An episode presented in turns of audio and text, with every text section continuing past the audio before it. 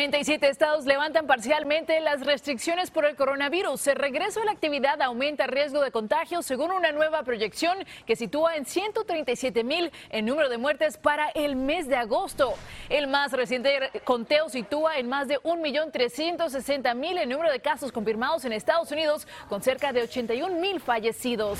A casi 4.200.000 asciende el número acumulado de pacientes con coronavirus en el mundo, de ellos casi 285 mil han muerto y un millón y medio han superado la enfermedad.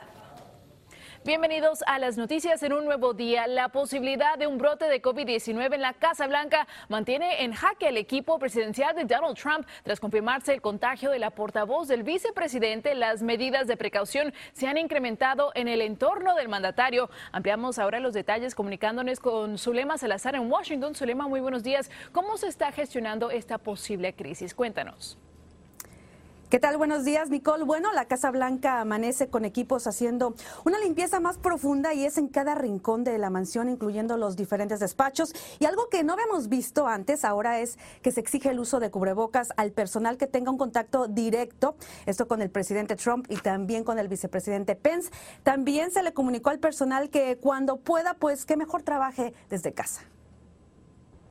La Casa Blanca no es inmune al coronavirus. Hay dos casos positivos entre el personal y ahora se busca frenar la infección con un nuevo esfuerzo. Cuarentena para los tres médicos que encabezan la respuesta federal a la pandemia. El doctor Anthony Fauci hará una cuarentena modificada, limitando el contacto, ya que se considera de bajo riesgo. Trabajará desde su hogar y usará cubrebocas para reuniones en persona. Pero el director del CDC y el comisionado de la Administración Federal de Alimentos y Medicamentos se aislarán en sus residencias por dos semanas, ya que estuvieron expuestos a la jefa de prensa del vicepresidente Mike Pence, Katie Miller, quien dio positivo al COVID-19. En uno de los lugares más seguros en el país, en la Casa Blanca, los cubrebocas ya son usados por el servicio secreto. Algunos miembros de la administración reconocen el riesgo.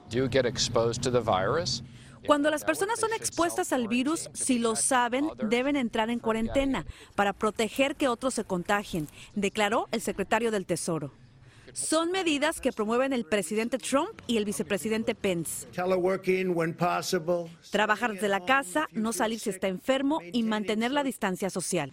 Aunque ellos no lo practican porque no se han aislado, a pesar de haber estado expuestos, pero se realizan pruebas todos los días. Obviamente recibimos señales mixtas de la Casa Blanca. Por un lado, ellos dicen que están siguiendo protocolo, por otro sabemos que no usan máscaras. En cualquier momento, él o alguien de su familia se va a infectar.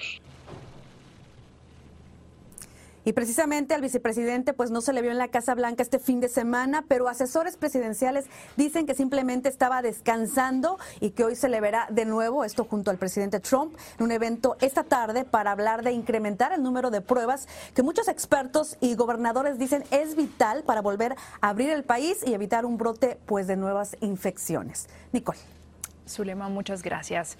Y la relajación del confinamiento en 47 estados y la reapertura de la economía le supondrá al país un aumento de los casos de coronavirus. Según un estudio científico para agosto, las muertes superarán las 137 mil y es que en algunos lugares ya se reportan nuevos casos tras el fin de la cuarentena. María Paula Ochoa amplía con tanta gente en la calle y dos meses sin trabajar.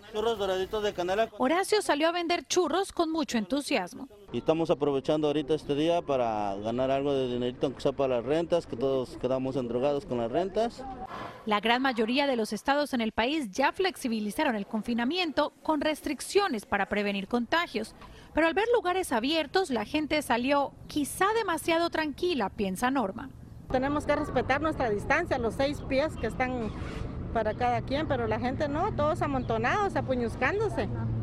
La libertad que respiran muchos puede ser un arma de doble filo, asegura la doctora Ferrer, que dice por cada millón de personas afuera, unos 50 mil podrían infectarse.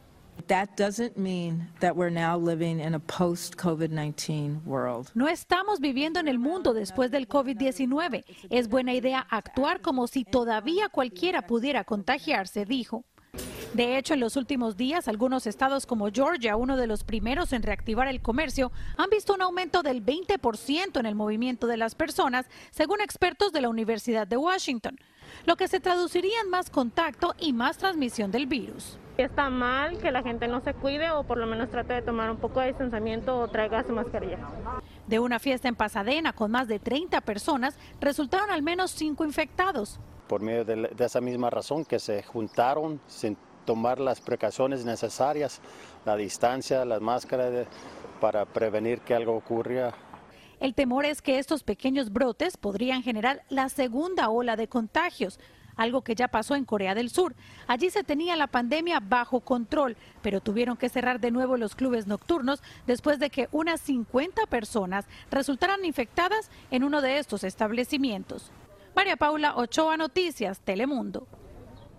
Y ahora pasamos a Nueva York, que investiga los casos de unos 85 niños afectados por una enfermedad inflamatoria vinculada al COVID-19. En ese estado ya se registran al menos tres muertes de niños entre 5 y 7 años de edad relacionadas con síntomas que son similares a los de la enfermedad de Kawasaki y del síndrome del shock tóxico, una situación que pudiera ser una señal específica de riesgo de la pandemia para los niños.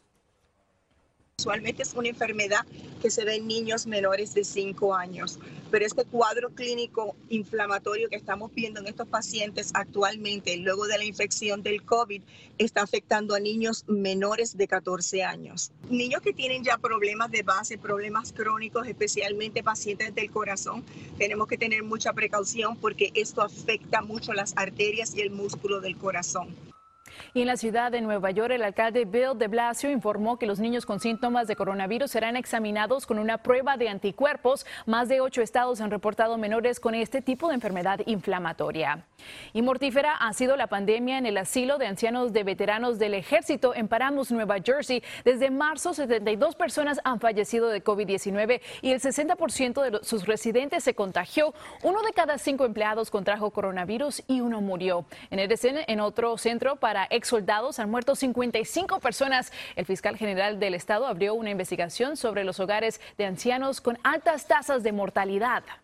Y en el vecino Nueva York, donde han fallecido al menos 5.300 residentes en asilos de ancianos, se establecieron nuevas normas para estos centros. A partir de ahora, el personal debe someterse dos veces a la semana a pruebas de COVID-19. Además, estas residencias de adultos mayores dejarán de recibir enfermos de COVID-19 que son dados de alta de los hospitales y deben enviarlos a centros exclusivos para contagiados del virus.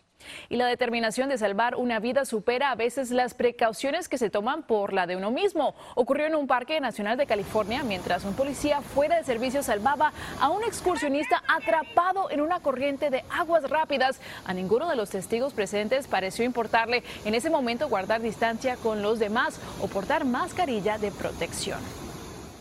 Y los reconocimientos a quienes están al frente de la lucha contra el coronavirus se repiten en todo el mundo. En la emblemática Torre Eiffel de París se proyecta cada noche durante tres horas un video en el que se rinde homenaje al personal sanitario, policías, bomberos, agentes municipales, soldados, trabajadores de supermercados, a quienes limpian las calles o a los repartidores. El mensaje llega en momentos en que Francia inicia hoy el relajamiento de la cuarentena tras dos meses de estricto confinamiento.